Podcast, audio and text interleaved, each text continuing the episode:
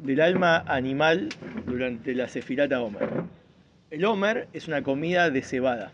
La cebada, un alimento para animales. En el plano espiritual, la palabra Behemá animal es Gematria Ban, 52. La comida del animal celestial, el 52, es Malhut de Malhut. Malhut de Malhut es lo que le da vida y se expande en los mundos de Briá y Etzirá y Asiá para que tengan vitalidad. Que a veces es llamado en la Kabbalah Homer. Es el Homer eh, como celestial de la Sefirot. Y sobre esto, ¿por, ¿por, qué fue dicho que el Homer tiene que ser un décimo de una Ifá? La décima parte de una medida. La Ifá es Malhut, pero la décima parte de Malhut es Malhut de Malhut, porque es la décima sefirá, desde, arriba, ¿sí? desde Josma y todo, contando todo, dentro de Malhut mismo. Y es considerado, este alimento, esto que le da vida al Briá y y es considerado una piedra inerte, como si fuera una piedra inerte. ¿Por qué? Porque, trae un ejemplo. Las letras cuando uno habla en la persona, las letras mismas no tienen sentido o contenido alguno. Son letras. Letras significa piedras o algo inerte que comunica, puede o no comunicar un intelecto o una cualidad o atributo emocional. Pero cuando el atributo emocional o el intelecto no están eh, eh, comunicándose en las letras esas, las letras solo son como una especie de piedra, ¿sí? Se, la, llama piedra en comparación a la vitalidad que tiene la propia cualidad emocional o intelectual misma. Cuando vos te conectás emocionalmente con algo sin letra, es mucho más elevado que cuando decís incluso algo emocional con letras. Cuando vos decís te amo a alguien, no es lo mismo decir te amo, por más que viene con un contenido sincero, pero el sentimiento que vos tenés es supera al te amo. Por eso mucha gente que, se conecta con las emociones empieza o tiene que poner música, o tiene que escribir una poesía, o tiene que bailar. La, expresión supera ya las letras. Las letras no pueden contener eh, toda una vitalidad tan elevada, por eso son llamadas como piedras, porque la piedra también tiene alma y tiene vitalidad, pero en comparación a los animales, a los vegetales, al ser humano, las piedras son como inertes. Por eso las ves que no se, no se mueven. Solo con un microscopio puedes ver que tiene vibración o que ahí está sucediendo algo ahí. Pero la piedra en principio se llama inerte y las letras se llaman inertes en cuanto a la relatividad con el contenido emocional y el contenido intelectual. Y eso es lo que se le da vida a las criaturas. Una piedra. A vos, la vitalidad que Dios te da, a Brear y Etzilar y Asiá, que puede, que puede haber ángel, puede haber de todo, y nosotros también, Toda esta existencia proviene de Malhut de Malhut, que es como una especie de vitalidad piedra, inerte, y que viene con una medida muy grande. Por eso se llama cebada. Seorá viene de la palabra shiur. shiur. Cuando uno da un shiur, un shiur Torah es un espacio para estudiar Torah con un tiempo eh, limitado. Entonces, ¿qué es la cebada? Seorá es tiene la palabra Shiur adentro y la Hei, que es la Hei de Hashem. La Hei del Yud Kebab Kei, la última Hei, es Malhut. Entonces es la medida de Malhut. Malhut es como nuestro, lo que nos está dando vida, es como la parte de Dios que nos está dando vida a toda esta existencia, ya sea vegetal, animal, humana, lo que sea que esté en Briá y y Asia, y, y que encima está tan medido que, que, es como una piedra. Prácticamente eso, eso, todo esto es como se nos dio de fábrica a nosotros de arriba hacia abajo. Todo esto sin involucración humana todavía. Es la existencia de fábrica con la que venimos es Malhut de Malhut, es una cebada, es una medida muy grande que se llama piedra. En comparación a lo que podía realmente Dios darte, Dios podía haber, haberte dado una vitalidad que te dure mil años, aparte de, años de edad, que te dé revelación divina en, el momento que naces, que te dé apreciación visual de todas las cosas ocultas que hay en el mundo. ¿Por qué no tenemos, por qué estamos en un mundo que es prácticamente se llama piedra, este mundo? Porque está ciego a un montón de cosas. Con la involucración humana, incluida la ciencia, la filosofía, la sociología, la, la antropología, el judaísmo, todo lo que uno hace de abajo hacia arriba, eh, logra revelar más vitalidad, trasciende Malhut de Malhut. ¿Cómo es este proceso de abajo hacia arriba? los ángeles, por ejemplo. Y Ezequiel vio unos ángeles en forma animal, que por eso son animales, cargando una carroza, una, una silla. O sea, la carroza eran ellos, en verdad. Como, ellas eran como los animales de la carroza, la- la- las ruedas. Estaban sosteniendo con su alabanza Yen, con su servicio a Dios, movían, es como invisible, imagínatela, que son eh, animales cada uno en un sector, ponele gráficamente, el trono está eh, en el aire y ellos con su servicio a Yem le están dando energía a ese trono para que se eleve y en el trono hay un hombre. ¿sí? El servicio de estos ángeles elevan la, vitalidad de la, de la silla esta, del trono este, y se convierte en un alimento para la bestia suprema. Así como el Homer es de arriba hacia abajo, te da de comer, le da de comer a Briay y Etziai, o sea que es el animal inferior, nosotros somos considerados hijos animales, somos la simiente animal, por más que seamos judíos y humanos, todo, todo salvo pocas personas como Moshe y los líderes de cada generación, provienen del nombre Ban, que es un animal. Nosotros somos, nos, tenemos más revelado, más eh, a flor de piel las características propias de un animal y no tanto de un eh, ser divino, como, lo, como sería el Adán, propiamente. Por más que tenemos alma divina y todo, nuestra alma divina ya viene limitada de un alimento, ¿sí? de una condición, de tal, eh, como explica el Tanya en el capítulo 2, que por más que todos venimos del cerebro divino de Hashem, las almas en cada generación hay una cabeza y después está el resto del pueblo, como si fuera una parte del, cuerpo no tan, eh, que, que dependen totalmente de la cabeza. Y la cabeza se llama Ma. Mem Hei, el nombre de Hashem Ma, ¿sí? Que se llama el Adam, el, hombre. Ese es el hombre que está en el trono. Nosotros somos como, los ángeles son los animales que cargan ese trono y le dan vitalidad, ¿sí? Para que ese trono se eleve y se lo coma un animal superior. Y sube hasta el llamado Behemar Rabá, el animal grande, que está por encima de Atzilut, hasta llegar al animal de Adam Kadmon.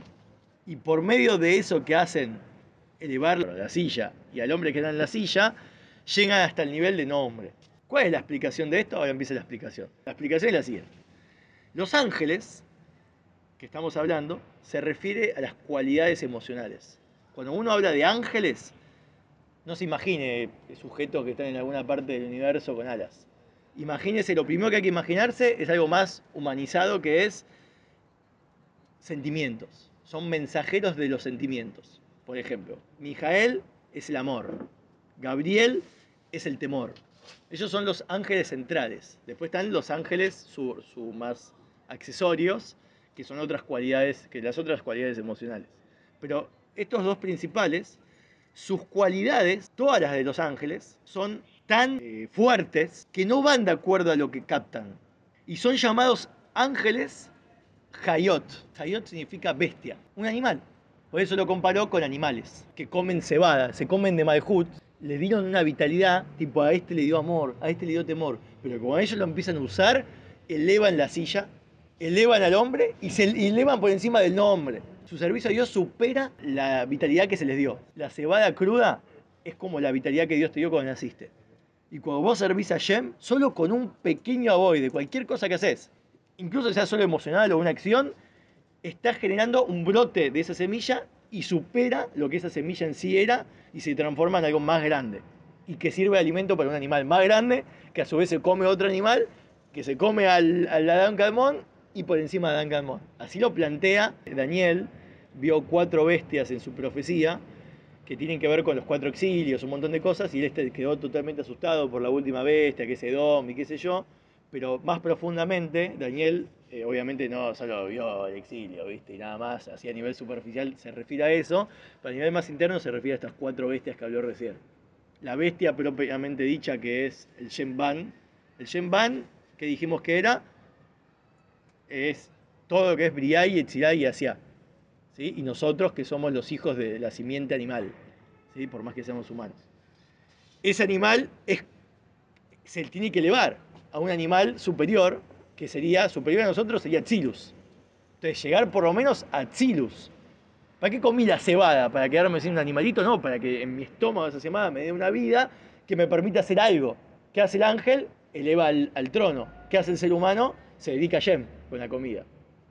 ¿Sí? Por eso cada cosa que se te dio es un recurso limitado que vos por el servicio a Dios no es solo Dios te pidió que utilices tus eh, deseos para el servicio a Él.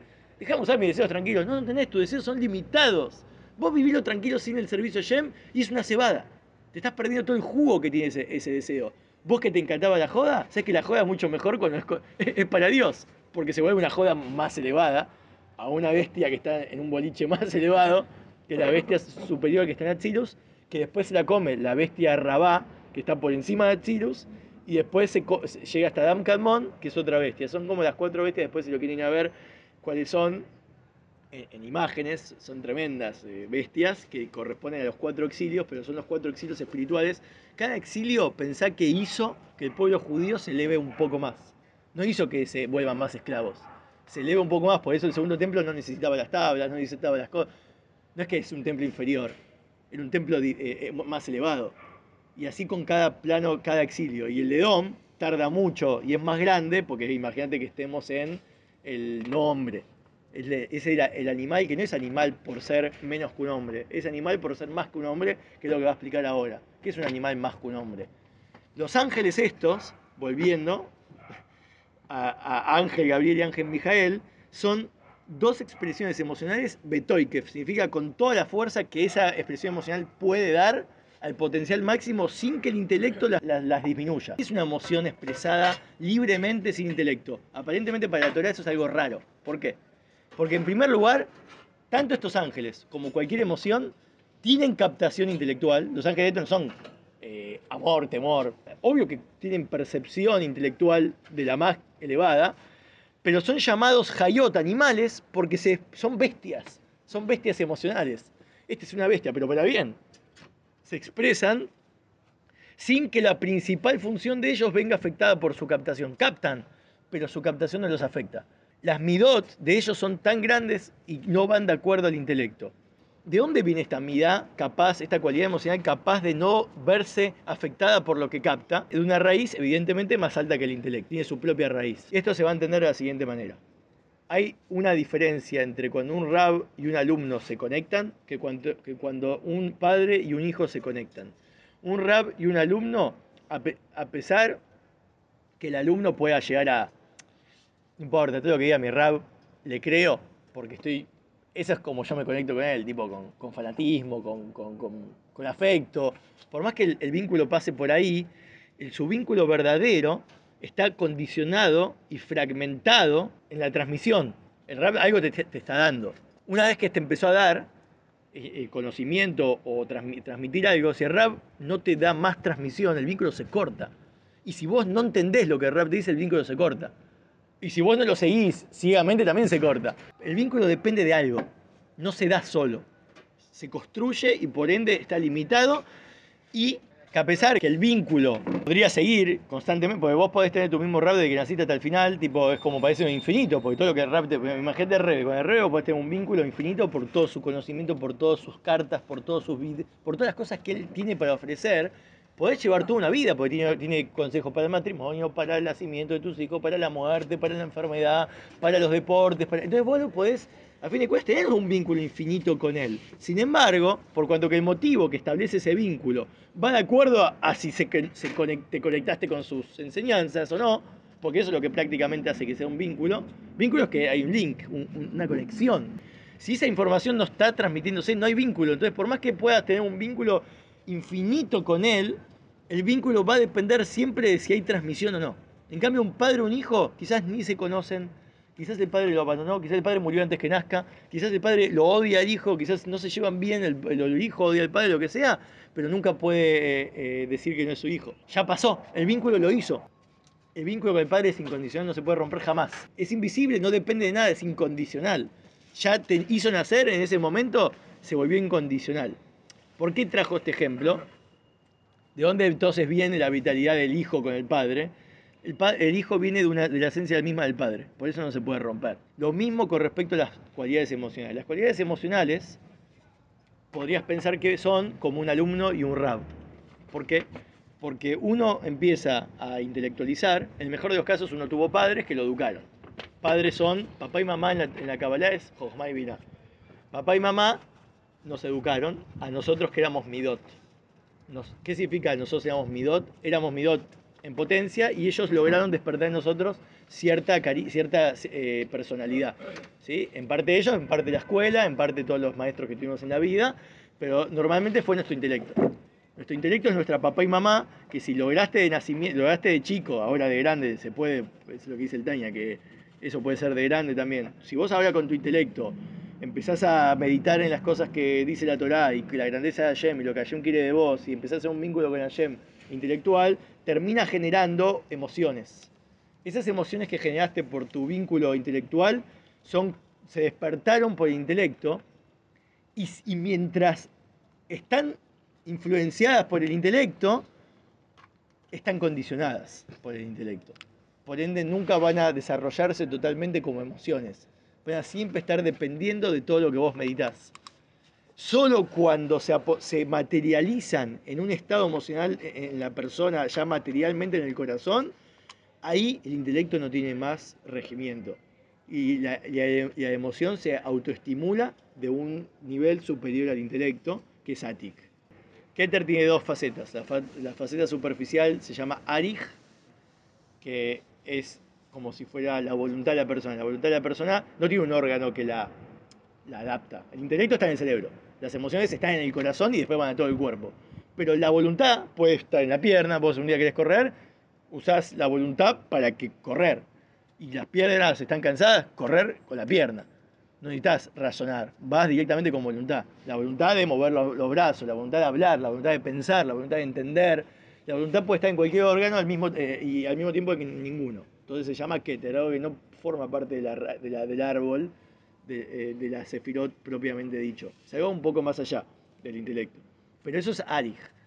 Atik es el placer, es lo que motiva a la voluntad a funcionar, que es el motivo profundo por el cual Dios también, ¿sí? en, otra, en otros nombres, el gozo divino, el auto, la, el auto, Hashem estaba, eh, Batzmutó, se estaba autosatisfaciendo en sí mismo antes de crear el mundo.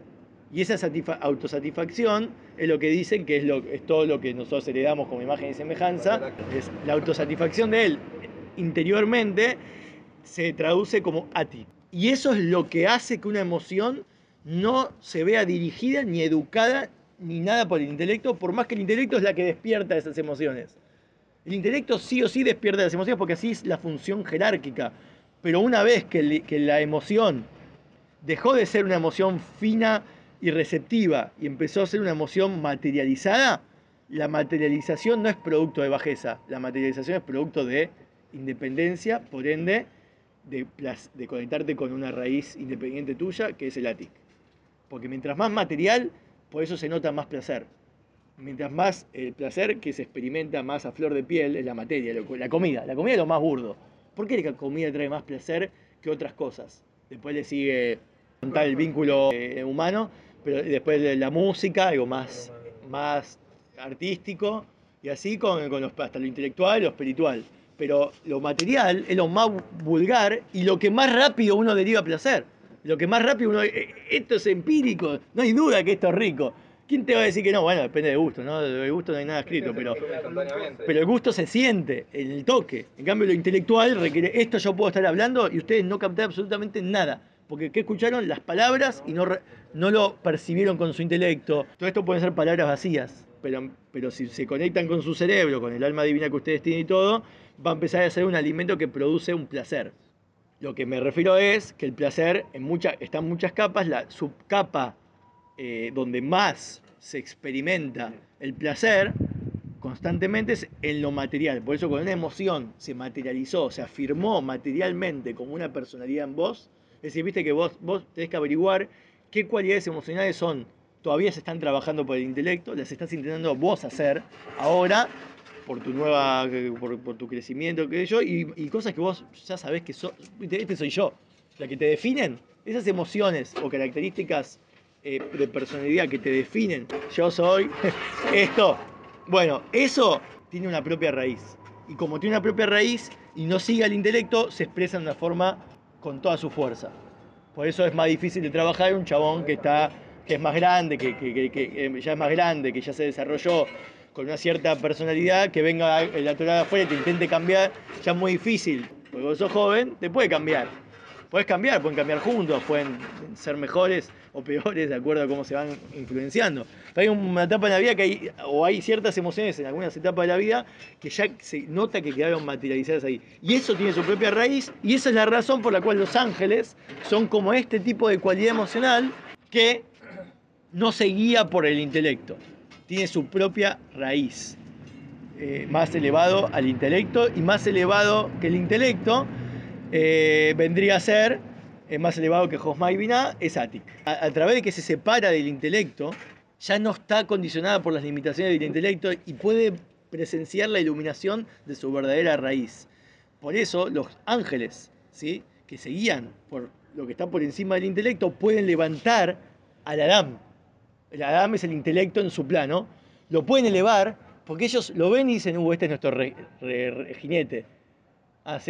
Nosotros comemos de él, de él dependemos para avanzar. Y si lo mirás al revés, en vez, de esperar que Dios te ayude, vos lo ayudás a Dios, lo elevás. Te elevá- porque vos podés hacer eso, porque vos tenés una parte de Dios que está por encima de Dios, del Dios que vos esperás que te, dé- te provea. Si vos supieses, como ahora, lo que te dio de comer para que tengas vida, es piedra. Te dio Malhut de Malhut, que era una cebada de un animal. Vos sos un animal para él. Pero si vos, como animal, ah, soy un animal, mirá cómo me comporto, como una bestia. En vez de mirar para arriba y esperar que Dios te diga lo que hacer, vos traes algo, una devolución que viene de tu propia raíz, que es la parte de Atik, esta que está hablando. Por eso los ángeles tienen la capacidad de elevar la silla del hombre, ¿sí? Eh, y al hombre mismo hasta el nivel de nombre. ¿Qué es el nombre? Que hay una virtud de las midot por sí mismas, que las midot por sí mismas eh, se llaman nombre. Nombre es que ya no están condicionadas por una jerarquía. Por más que ser hombre es lo, lo que deberíamos todos ser, empezar por ser hombres, es decir, donde no hay hombre en el mundo tenés que serlo vos. Eh, eh, que es primero usar el intelecto, que el intelecto controle tus emociones, que no se te vayan de mambo, que no sean malas características. Obvio que sí, hay un proceso de arriba hacia abajo en vos, pero estamos estudiando el proceso como depende del animal, que el animal que está dentro tuyo, la bestia que está en vos, el tigre que hay en vos. Que eso no responde a una jerarquía, por ende está ilimitado, por ende puede hasta iluminar al cerebro.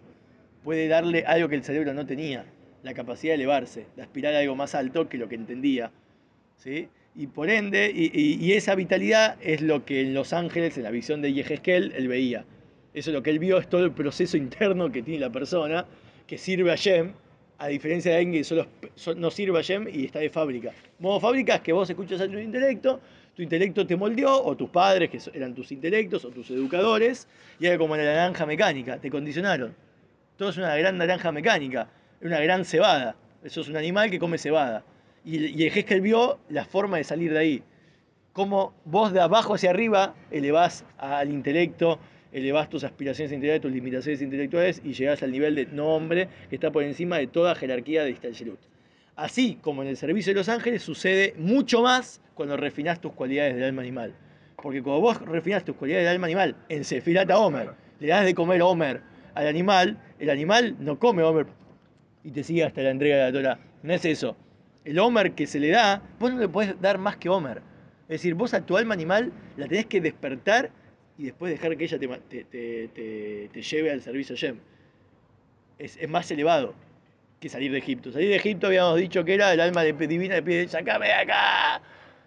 No puede más. Se quiere, llegar a, volver a Shem. Pero cuando eh, a Shem le dice, no te entrego la Torah hasta que traes a tu alma animal. A mí que me interesa es el alma animal. La Torah habla para un animal.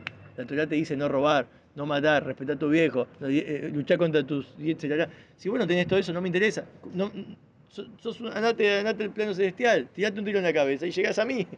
No necesitas la Torah. La Torah es para poder comenzar con una especie de sefirata, o- la sefirata Omer en la preparación, pero es como la Torah misma, porque nosotros somos post-Torah, quiere decir que nuestra sefirata Omer es la Torah que estudiamos, es esto. El alma animal, mucho más que un ángel, porque el alma animal viene de Tou, es caos, puro caos, puro desequilibrio. Y las midot son muy materialistas, materializadas. No tienen recipientes para el intelecto. El intelecto te quiere razonar y vos sos una bestia salvaje que hace, que hace cosas que, irracionales para el intelecto, pero que y, desequilibradas, y por eso es tan fuerte. Y es imposible que vos puedas refinar estas cualidades eh, a través del intelecto, porque el, intelecto ya no lo escucha, sino que eh, porque las cualidades estas emocionales están separadas del intelecto y no son receptáculos para ella, por eso el intelecto no puede hacerles un efecto en absoluto, y la refinación depende entonces de qué? De algo que esté por encima del raciocinio, que se llama el amor grande. Así como hay una bestia grande, hay un amor grande. Sobre esto fue dicho que el Homer lo tenés que hacer así. ¿Por qué el Homer no es suficiente como comida animal y hay que hacerle esto? Una vibración. ¿Quién lo hace? Arona Cohen, que es el Cohen Gadol. Arona Cohen es el amor grande porque él tenía un amor grande, por eso es el gran el primer Cohen Gadol, el Cohen Gadol primigenio, el genérico, del cual después todos los Cohen Gadol. El Cohen Gadol es la persona más amorosa en el mundo. Él amaba tanto a la gente que le mentía solo para que hagan las paces. Un tipo que todo el tiempo buscaba el amor, este amor tan grande, justamente por medio del amor grande de Aarón, es que se podía mecer la cebada, elevar un plano por encima del raciocinio y puede afectar un cambio del alma animal. Ya no está comiendo cebada chonga que le dieron de arriba la cebada esa ya vino con vibración, vibración propia de, su propia raíz, ¿sí? de un nivel más alto, y eso es lo que refina tus cualidades eh, emocionales, incluso eleva al alma divina misma. Ahora puede servir bestialmente a Dios, a través de llegar a la raíz de alma animal, que es de Tou por encima de Tikkun.